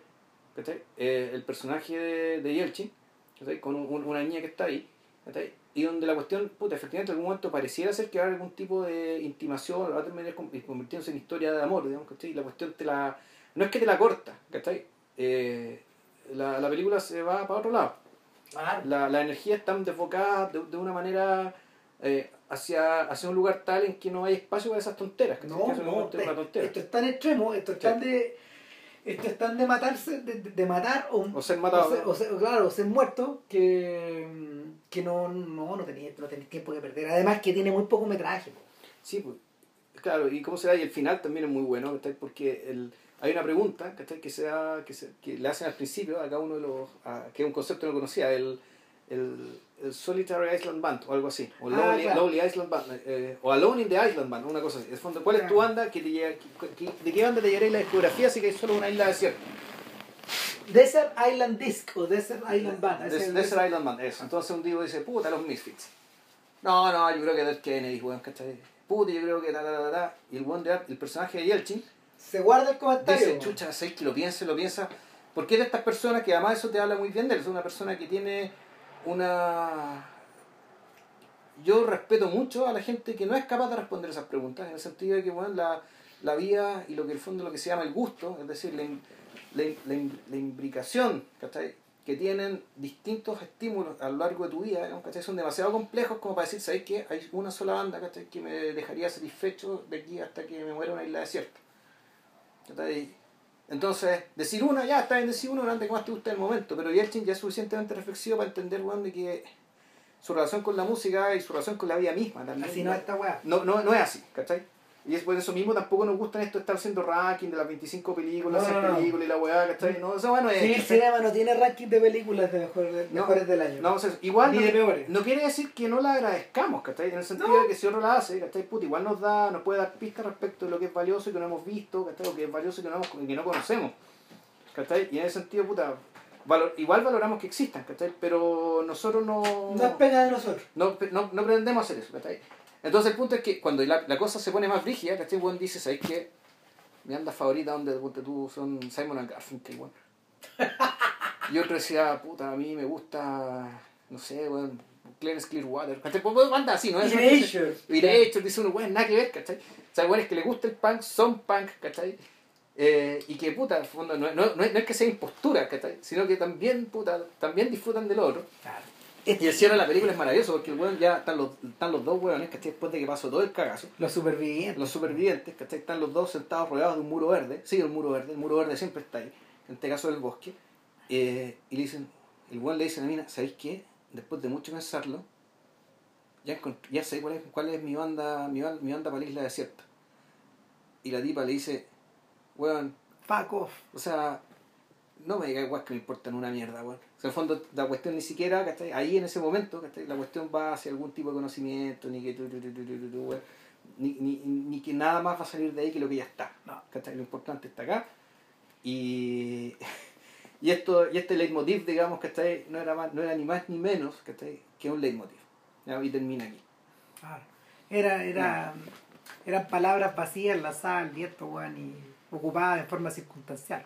O sea, eran palabras vacías que servían para el fin de la película, pero en realidad no, no, no, no, no, eran mucho más que eso. O sea, en el sentido de la película, es bonito el gesto que hace de, bueno, esto era una costura, y te lo decimos, esto es una costura, esto para el guion, esto no, no, le, no le agrega ningún valor ¿cachai? a esta Claro. película, es un recurso de guion, te lo mostramos y te engañamos y esto queda acá. Claro, y, y, y, y la ficción se acaba. Y la ficción se acaba, weón, y, eh, y trata de salir de la pieza verde, ¿cachai? Porque el país entero vuelve una pieza verde. Sí. Así que, bueno, Puta. Ojo con ahora, pieza y ojo con nuestra pieza verde. Eso. Ojo con nuestra pieza verde, muchachos, tengan muy claro por quién van a votar las próximas elecciones, si es que se van a dignar a hacerlo. Eh, porque, puta. Eh, sí, ojo con la pieza verde, no. Que estén muy bien. Y para la próxima semana, ¿qué vamos a hacer, weón? Puta, no sé. weón. Ahora hagamos ni una weá, ¿por qué no hacemos ni una weá, cachai? Y no, no- no- no guardamos. Puta, descansemos, weón. Y, y hagamos, y dejemos algo para la Pascua, el sábado de la Pascua, porque nuestro podcast navideño. Va a ir. Sí. Ya, nos vemos. Chau. No, que estén bien, chao.